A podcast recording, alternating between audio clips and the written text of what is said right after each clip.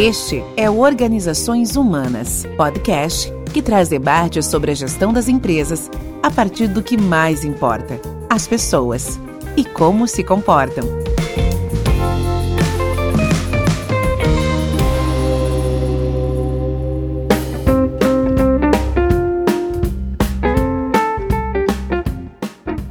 O que são as organizações, se não um conjunto de pessoas se comportando? Como fazer a gestão mais eficiente e leve? Como trazer mais sistemática para a gestão do comportamento nas empresas? É possível ter uma abordagem sistemática no trabalho com as pessoas? O que eu preciso para ter uma abordagem mais sistemática? Qual a vantagem? Acho que isso dá um podcast, hein, Marina? Eu também acho, Felipe. Bora chamar a Renata? Eu topo, gente, adorei. E vamos começar, né? Meu nome é Renata Horta, eu sou sócia fundadora da Tropos Lab, sou psicóloga de formação, tenho um mestrado em Cultura Organizacional para Inovação e sou diretora de Conhecimento e Inovação da Tropos. Meu papel é desenhar programas de inovação que focam no desenvolvimento das pessoas enquanto gera resultados efetivos para as empresas. A gente já acelerou mais de 700 startups, já atuamos com centenas de projetos de inovação em grandes empresas no Brasil nos últimos sete anos. Eu queria convidar para se apresentar a Marina, Bom, eu sou Marina Mendonça, sou uma das sócias da Tropos Lab. Hoje eu atuo como diretora de cultura e times e coordenadora do núcleo de pesquisa de comportamento empreendedor. Eu me formei em administração de empresas, me formei em psicologia, fiz mestrado em cognição e comportamento e hoje sou doutoranda também é, com estudos de cognição e comportamento, mais voltado para a educação empreendedora. Eu comecei a empreender com 18 anos, quando eu tive a minha primeira empresa, e de lá para cá tive várias experiências diversas, tanto acadêmicas quanto no mercado, e fui assim construindo um perfil híbrido. Tudo isso é para dizer que eu sou apaixonada por educação e por comportamento humano, e na inovação e no empreendedorismo eu encontrei um ambiente perfeito para desenvolver essas ideias empreendedoras porque eu acredito que são pessoas empreendedoras que vão transformar o mundo. Muito bom. E eu queria convidar também para se apresentar o Felipe, que foi a fagulha que fez nascer esse podcast. Vamos lá. Eu sou Felipe Dias, sou fundador e diretor da Neos Desenvolvimento, que é uma empresa de consultoria que trabalha exatamente desenvolvendo sistemas de gestão de pessoas, processos, ferramentas e, e o trabalho todo com, com lideranças. Nós já há 10 anos começamos esse trabalho e há 10 anos estou à frente da equipe de consultores. Eu sou psicólogo, tenho mestrado em psicologia, é, tenho é, MBA em gestão de pessoas pela FGV e atuo além da, da empresa em outros projetos paralelos também também como revisor da Revista Brasileira de Terapia Cognitiva e Comportamental, na parte específica de é, organizações. Dentro desses 10 anos, a gente já atendeu mais de 100 clientes, em torno de 120, 130 clientes, e mais de 300 projetos entregues justamente de desenvolvimento na área de pessoas. O que eu acredito que me fez muito iniciar esse projeto na empresa e que se tornou o centro da nossa visão da empresa, é que o trabalho ele pode ser leve, pode ser divertido e ao mesmo tempo produtivo. E essas questões elas não precisam e nem podem se contrapor, são questões complementares. Uma gestão de pessoas boa é uma gestão que consegue produzir resultados para a empresa, mas também um clima agradável, um clima leve de trabalho e que naturalmente traga resultados para as pessoas. Então, vamos começar explicando para as pessoas por que, que a gente está aqui, né? Como que a gente se uniu o que, que motiva a gente a trazer esse conteúdo, os temas dos nossos debates, o que, que a gente está querendo trazer de novidade aqui para o pessoal. O que, que você acha, Marina? Bom, eu acho que a gente concorda que existem alguns pontos, alguns temas relacionados ao comportamento nas organizações que valem a pena a gente olhar com atenção, valem a pena a gente é, tentar buscar respostas um pouco mais sistemáticas, fundamentos um pouco mais embasados, né?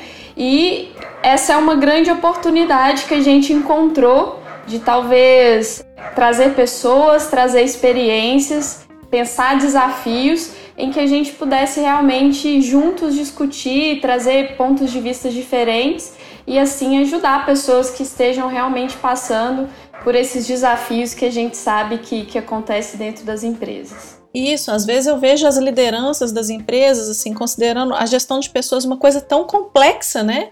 Como se fosse assim, não dou conta, eu vou fazer o que o RH manda e esse é o meu melhor, ou fica muito intuitivo e aí parece que é uma coisa assim que a pessoa ou sabe ou não sabe, não tem muito jeito de aprender, ele leva jeito com as pessoas, né? Então fica assim, parecendo que é algo que não é gerenciável ou que não é controlável, enfim. E a gente, como apaixonados por comportamento, a gente vê tantas variáveis que a gente pode lidar, né, para aumentar a probabilidade de sucesso das coisas. O que, você acha, Felipe? Você sente isso também na sua prática, na NELS? É exatamente isso, Renata. Outras áreas de gestão muitas vezes são vistas como mais é, gerenciáveis. Né? Você tem ferramentas, você tem é, conhecimentos produzidos de forma mais adequada, mais sistemática, que permite replicação, que permite as pessoas aprenderem. E na gestão de pessoas, várias vezes a gente vê as pessoas enxergando como um dom, como algo que ela nasceu para lidar com pessoas, nasceu para liderar.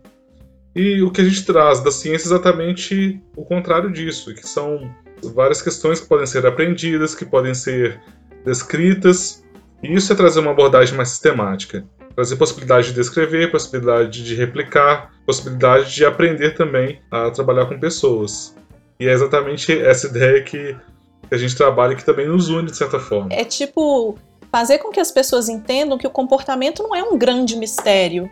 Ele também tem algumas regras que a gente pode se pautar para aumentar a probabilidade de sucesso da nossa gestão. Né? Então, o que, que a gente está vendo é que existe uma grande zona de oportunidade de gerar valor dentro das empresas através de uma gestão mais sistemática e eficiente das pessoas. E aí, eu gostaria muito que nessa nossa jornada aqui do podcast a gente fosse trazendo conteúdos, fosse trazendo convidados, fosse trazendo discussões que mostrassem essas regras funcionando, né? É, esse comportamento acontecendo e sendo um pouco mais previsível para o gestor. E eu acho também, Renata, que, que assim, uma das coisas que nos motiva muito também para pensar esse podcast é a gente tentar realmente a chegar a respostas que muitas vezes a gente não encontra todo dia. Então, existem muitas perguntas sem respostas, existem é, muitas pessoas querendo realmente falar de pontos e falar de desafios que elas estão vivenciando e que muitas vezes elas não encontram contexto, não encontram ambiente para trazer esses pontos. Então, quem sabe a gente consiga aqui olhar para aquilo que ninguém está olhando e, e, trazer respostas é, sistemáticas, respostas bem construídas. Né? Dá para fazer, a gente sabe que dá para fazer e a gente quer, quer unir os nossos esforços aqui para conseguir fazer isso aqui no podcast. Isso mesmo, e não é mágica, não é mistério, mas também não é mágica, é conhecimento científico. Então aí a gente começa a trazer um pouco do, de alguns pilares ou de algumas coisas que a gente acredita que sustentam aqui nossa conversa, né? E eu acho que o conhecimento científico para nós três é um deles, né? A Marina aí fazendo doutorado não vai me contrariar, eu tenho certeza.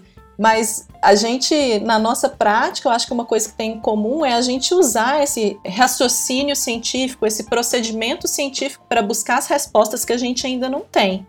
E também usar o conhecimento científico para aplicar, porque a gente tem muita coisa na psicologia do comportamento que está lá enquanto conhecimento, mas que está sendo pouco aplicado. E aí, na hora que a gente vai aplicando, a gente vai vendo assim um mundo se abrindo de possibilidades, né? São esses dois caminhos mesmo, Renato, de trazer o conhecimento que já foi produzido que é muita, tem um volume muito grande de conhecimento de qualidade produzido que pode ser aplicado no dia a dia. E, e como você mesmo disse, e a Marina trouxe um pouco, várias questões que estão presentes no dia a dia das organizações, elas podem ser respondidas por meio de metodologia científica, que vai produzir um conhecimento mais sólido, mais replicável, e usar isso no dia a dia é um pouco do que a gente faz também. Conta pra gente um caso, Felipe Ladanels, de como que você trabalha a liderança, né, principalmente, com essa fundamentação científica. É quando a gente vai trabalhar liderança com, com essa fundamentação, principalmente fundamentação das ciências do comportamento. Trazer para a liderança todo o conhecimento da ciência do comportamento aplicável àquele contexto, para que ele consiga enxergar de forma diferente os processos de liderança. Então, por que uma pessoa em determinado momento se sente mais motivada ou menos motivada? Por que ela se engaja numa atividade ou não? Às vezes, isso é trazido muito como uma visão mais internalista, né? A pessoa se engajou porque ela quis ou porque ela não quis. O que a gente traz para os gestores ao longo da, das formações é exatamente para onde que ele tem que olhar, para onde as ciências do comportamento apontam que tem mais chance dele encontrar a resposta para essa pergunta: por que, que as pessoas se engajam ou não? E a partir dali, ele conseguir criar alternativas para as pessoas se engajarem mais, por exemplo. Então, essa forma de trazer, ela vai se fundamentar muito na ciência do comportamento. Então, a gente usa a ciência do comportamento para trazer o conhecimento que o gestor precisa, não para criar assim uma varinha mágica, agora está todo mundo motivado, mas para aumentar a probabilidade dele conseguir engajar e motivar esse time. Poderia resumir assim? Sim. É, essa já, já é uma expressão bem comum, né, para quem trabalha com ciência. A gente sempre vai falar de aumentar a probabilidade. Não que uma coisa vai definitivamente gerar outra. A maioria das vezes a gente está falando disso mesmo, de aumentar a probabilidade.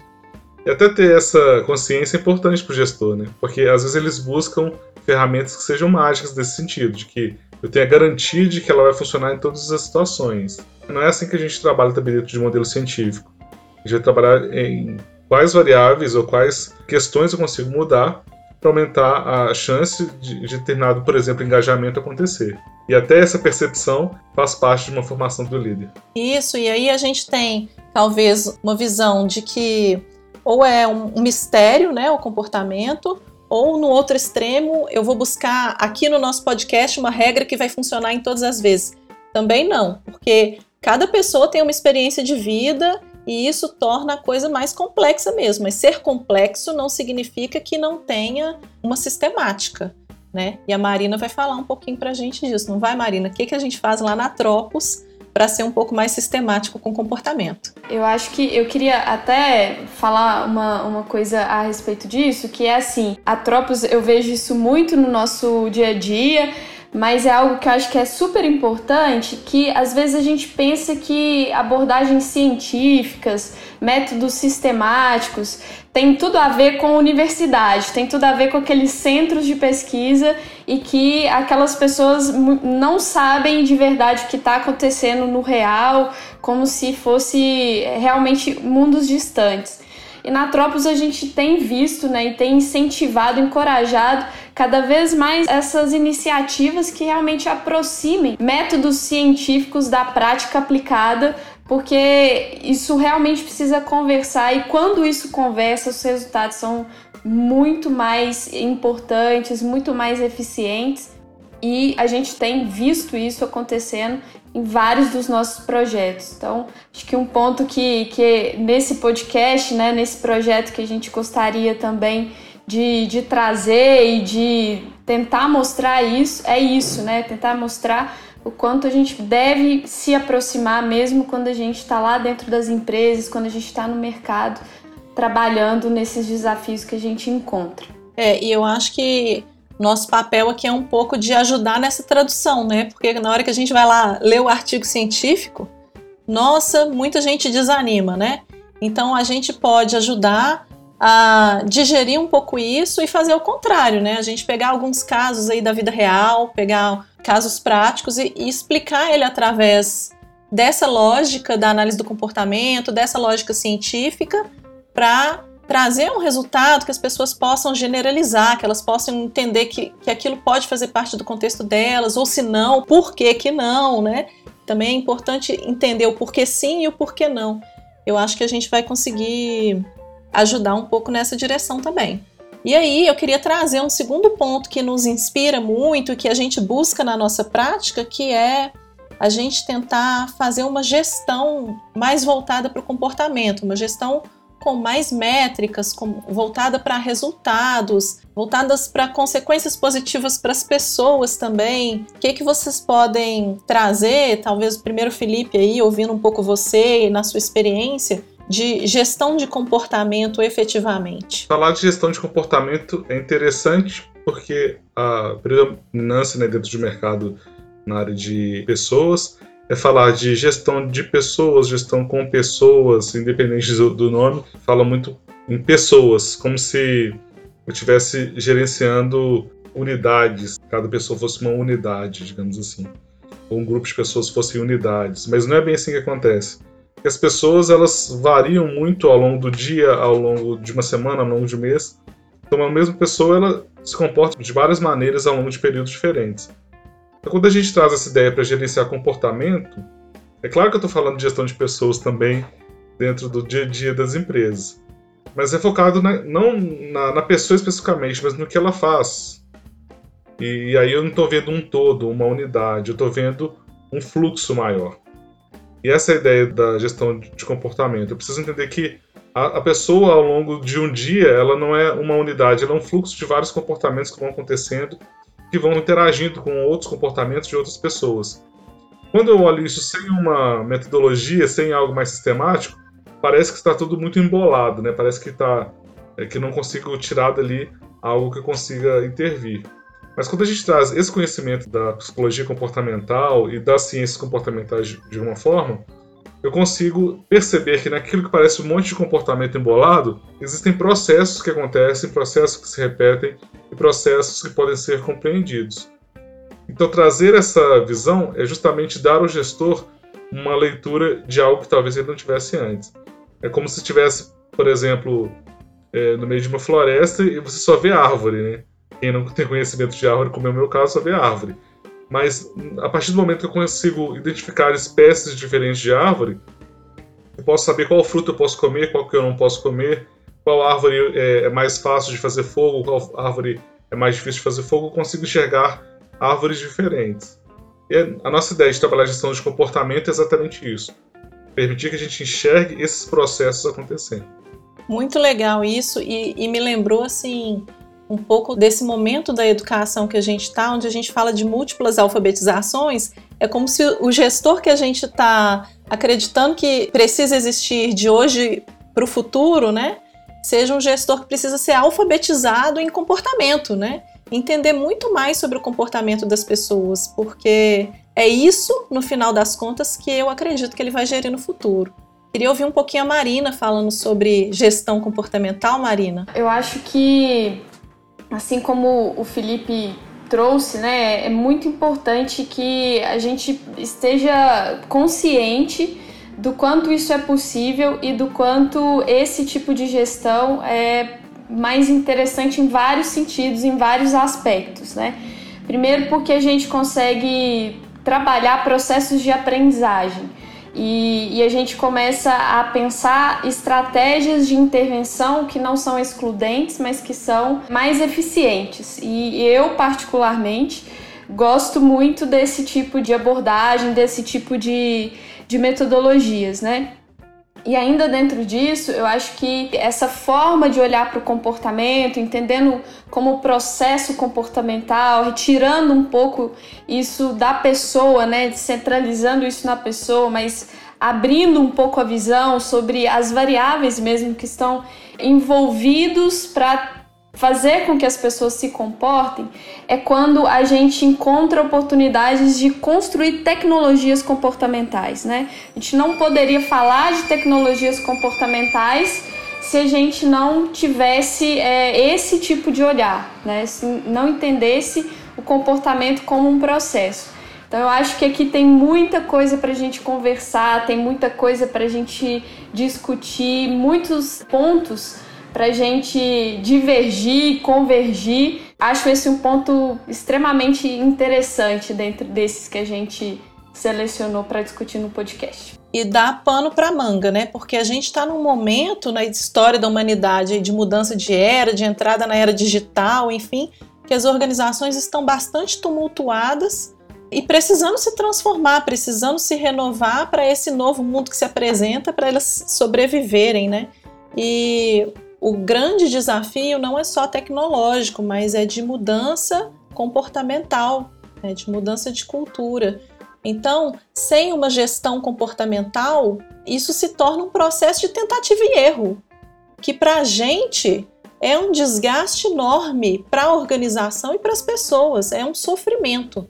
né, que pode ser amenizado através de uma gestão comportamental mais eficiente. Então, acredito muito nisso, da gente olhar para o que precisa ser feito e criar um processo e criar uma gestão em cima daquela grande transformação que a organização precisa passar, né? De certa forma, eu busco fazer isso nos projetos da Tropos, né, quando a gente desenha os programas dentro do contexto de inovação e aqui a gente vai extrapolar um pouco isso para um contexto um pouco maior. E só complementando isso, Renata, acho que é bem interessante também é que quando a gente muda o olhar de gestão de pessoas para gestão de comportamento, a gente automaticamente começa a ver processo. E aí eu acho que faz muito mais sentido a gente pensar em gestão, a gente pensar em métrica, a gente pensar em metodologia quando a gente está falando é de processo, né? Então, por isso que eu acho que isso também é. Não tem como a gente não falar disso, né? Acho que quem está hoje pensando à frente né, de estratégias para recursos humanos, para gestão de pessoas, sabem do que, que a gente está falando e sabem do quanto que isso é realmente importante. Isso, e aí a gente olha para esses processos, né? E olha para o tipo de transformação que a empresa precisa passar hoje e esse grande desafio é um desafio de desenvolvimento da cultura, né? Que é um outro ponto que a gente é apaixonado, acredita e que vai trazer aos montes nos nossos episódios aqui, né? Que é a cultura organizacional enquanto um conjunto de práticas de comportamento compartilhadas ali por aquele grupo, num ambiente que pode favorecer, né, que favorece esses comportamentos e que a gente precisa aprender a ler a interação entre essas duas coisas, como que esse ambiente está induzindo essas práticas de comportamento e como que essas práticas de comportamento estão mantendo esse ambiente do jeito que ele é, porque sem resolver esse grande dilema, a gente não consegue encontrar um ponto de transformação que, que você acha, Felipe? A cultura é a grande questão do momento, né? Não só para as questões de inovação, as questões de pessoas e as questões tecnológicas também. Para mudanças tecnológicas, a cultura tem se tornado ou um fator que fomenta ou um fator que atrasa essa adaptação. E isso tudo está conectado, né, Renata? Porque a gente também entende a cultura como um, processo comportamental, ou pelo menos um conjunto de processos comportamentais. Isso tem relação com o que a Marina falou, de possibilitar uma visão mais sistemática da cultura. Então, não uma cultura só como uma entidade, né, como algo que está ali e que ninguém entende direito, como algo obscuro. Não, existem processos, existem análises mais sistemáticas da cultura que vão nos permitir trazer também o que a Marina falou, tecnologias comportamentais para a mudança de cultura. Porque eu posso fazer leituras da cultura, mas em alguns momentos, e hoje a gente tem esbarrado com isso muitas vezes, tanto a gente aqui quanto vocês também, com necessidade de mudança cultural. E como é que a gente faz essa mudança cultural? Eu vou na tentativa e erro, como você falou, né? Se eu não tiver tecnologia, vou na tentativa e erro. Vou ter uma pessoa precisa fazer uma cirurgia, vou colocar uma pessoa lá para fazer uma cirurgia na tentativa e erro, para ver se vai dar certo ou não. Não, tem conhecimento, tem tecnologia, tem forma de avaliar essa cultura e de modificá-la de uma forma é, mais sistemática. E é isso que a gente tem buscado, tanto na NELS e vocês na Tropos também. E só complementando isso também que o Felipe trouxe, né, e trazendo um pouco da minha experiência também, boa parte dela na Tropos, a partir dos projetos que a gente vem desenvolvendo de mudança de cultura. Como a gente trabalha muito com inovação, as empresas têm percebido o quanto é importante ou o quanto que é necessário falar de cultura para falar de inovação. Isso por quê? Porque a gente sabe que não existe inovação numa organização que não tem cultura para gerar inovação. E a gente sempre bate nessa tecla do quanto as estratégias da empresa, do quanto onde a empresa quer chegar, tudo isso vai precisar da cultura organizacional porque a cultura organizacional é como se fosse realmente assim o coração da empresa, o coração da organização, como se fosse o motor, né? E aí, sempre que a gente está falando de mudança, que a gente está falando de transformação cultural ou de mudanças, né, para gerar inovação, por que, que a gente não consegue fazer isso sem passar pela cultura? Porque a cultura que é o ambiente, a cultura que faz com que muitas vezes, né, é o que mantém o comportamento das pessoas de novo, né? Pensando comportamento como processo, a cultura ela tá ali fazendo, é, fortalecendo esses processos, né? Então, cultura organizacional é outro tema que a gente precisa ter muito carinho por ele. Como a Renata disse, a gente vai falar dele muitas vezes. Não tem como a gente não falar de cultura para falar da, das pessoas nas organizações. E, e, é isso, assim, acho que vocês já falaram coisas super importantes, só queria trazer esse ponto mesmo. Você falou, a cultura, como ela, ela é muito importante, também porque não existe um comportamento, um processo de comportamento, seja individual, que não aconteça dentro de uma cultura. Como ele não vai acontecer fora da nossa até estrutura física, genética, fisiológica.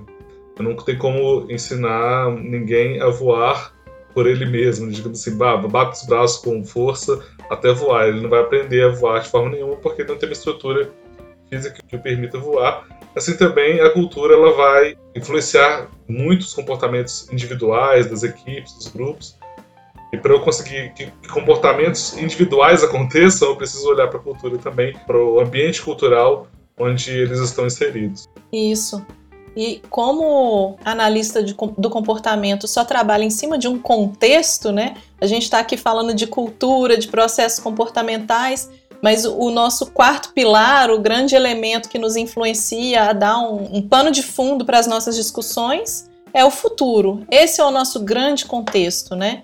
Quais são as práticas de comportamento, quais são as práticas de gestão comportamentais que são eficientes e efetivas para o presente e o futuro, né? A gente tem que olhar para frente e é isso que a gente gostaria muito de trazer também nos nossos episódios, bebendo sempre das transformações que o mundo está passando, das inovações que a gente precisa trazer para dentro das empresas para gerar um caminho mais efetivo, mais eficiente para essas transformações, não é mesmo? Total, Renata. A gente tem visto muito as pessoas falando: nossa, como o mundo está mudando, como as transformações estão acontecendo numa velocidade e a gente não consegue acompanhar, e enfim, né? A gente sabe do quanto a gente tem vivido alguns processos angustiantes, porque de fato a gente é, não tem conseguido processar né, tudo, tudo que está acontecendo. E isso não é diferente para as organizações. Né? Se a gente está falando que as organizações nada mais é do que um conjunto de pessoas, essas mudanças e essas transformações batem na porta das empresas também. Né? Isso, em um espaço de tempo muito curto, se torna uma realidade, se torna um desafio para o gestor de pessoas lá dentro das empresas. Então, olhar para o futuro, fazer todas essas discussões olhando para o futuro também é muito importante. Eu acho que é, é um papel que a gente tem também, tentando realmente se antecipar ou, ou para que a gente possa minimamente né, conseguir responder algumas questões, responder algumas, alguns desafios que vão surgindo e num tempo hábil, né? Assim, num tempo que, que faz sentido que a gente consegue fazer. E trazer também, né, Marina, quais são as contribuições que o modelo científico, que a gestão de comportamentos e a própria psicologia comportamental podem trazer para esse contexto. Esse contexto que é o contexto presente, mas muito esse contexto que já se mostra é, no futuro, que a gente consegue antecipar. E o que, a gente consegue trazer de contribuição? E, nós temos muita coisa a contribuir. Até com relação à ruptura de, de alguns modelos, porque a gente vai conseguir trazer uma visão diferente, uma visão focada, como a gente já falou aqui, no próprio comportamento e também de forma sistemática. E ao mesmo tempo, como que esse futuro, e aí, como a Renata falou, presente e futuro, nos trazem também mais possibilidades de analisar esses comportamentos análises e medidas até que talvez antes seriam mais difíceis de serem feitas. Hoje a gente tem muita tecnologia que vai nos permitir também um diálogo maior com esse modelo científico. É, e eu, eu queria acrescentar assim, uma reflexão que eu fico fazendo, porque a gente está num, num momento tão de mudanças tão velozes que as pessoas estão se sentindo atropeladas pela tecnologia, pela era digital. Né? Então, assim, o ambiente muda muito abruptamente e de repente você não sabe mais quais são os padrões de comportamento que te levam para um contexto assim bem sucedido. Então, dentro desse cenário, as pessoas se sentem muito perdidas. tudo está mudando, a forma das pessoas se relacionarem, os trabalhos, as carreiras, as profissões, a forma de entretenimento, de educação. Então, assim, são tantas mudanças que as pessoas se sentem, assim, realmente bastante perdidas e isso é levado para dentro do ambiente organizacional também. E isso é muito perigoso, porque enquanto isso, o desenvolvimento tecnológico está acontecendo. E quem deveria estar olhando e trazendo um olhar ético para esse desenvolvimento tecnológico são justamente as pessoas que hoje estão perdidas. Então, se a gente não retomar não pegar o rumo, se a gente não aprender esses novos padrões que vão nos fazer tomar as rédeas do desenvolvimento tecnológico, aí eu acredito que o mundo vai piorar um pouquinho. E o que eu queria realmente era o contrário: era que as pessoas assumissem as rédeas e para isso elas precisam aprender muito mais sobre comportamento. E é o que eu falei mais cedo, assim, se alfabetizar, né? Tanto para desenvolver o seu próprio comportamento quanto para ser um bom gestor desse mundo louco e transformado que a gente está vivendo hoje. Especialmente porque as mudanças vão ser cada vez mais rápidas, mais em períodos mais curtos. Então, se eu não aprender a gerenciar meu próprio comportamento, provavelmente essa dificuldade tende a se agravar com, com o passar do tempo. Da vez, como você falou, né, de se alfabetizar com relação ao comportamento, à aprendizagem, é extremamente importante. Assim como é importante aprender tecnologias diversas, as tecnologias comportamentais também são importantes para viver nesse mundo de cada vez mais inconstância, cada vez mais mudanças aceleradas. E é fato isso que você falou, Felipe. As mudanças vão acelerar. Então, pessoal, a gente já apresentou bastante aqui sobre qual que é a nossa proposta nesse podcast, mas a gente vai parar por aqui, tá na hora de despedir, porque a gente vai ver como tudo isso funciona nos nossos próximos episódios. A gente vai falar de liderança no trabalho remoto, a gente vai falar de segurança e de saúde mental. Queria convidar a Marina e Felipe para dar tchau. É isso aí, Renata. Obrigada, Renata. Obrigada, Felipe. Adorei participar aqui com vocês desse podcast. Estou muito feliz, estou muito animada para as próximas conversas e espero que todo mundo goste também de tudo que a gente está preparando para vocês. Obrigado, pessoal. Obrigado, Renata. Obrigado, Marina. Adorei a conversa e convido todo mundo para ouvir os próximos. Estou muito feliz de ter feito esse projeto com vocês e um grande abraço para todo mundo que está ouvindo a gente. Tchau, tchau, gente. Tchau, pessoal. Tchau, pessoal. Você ouviu Organizações Humanas, podcast realizado pela NEOS Desenvolvimento e Tropos Lab Inovação.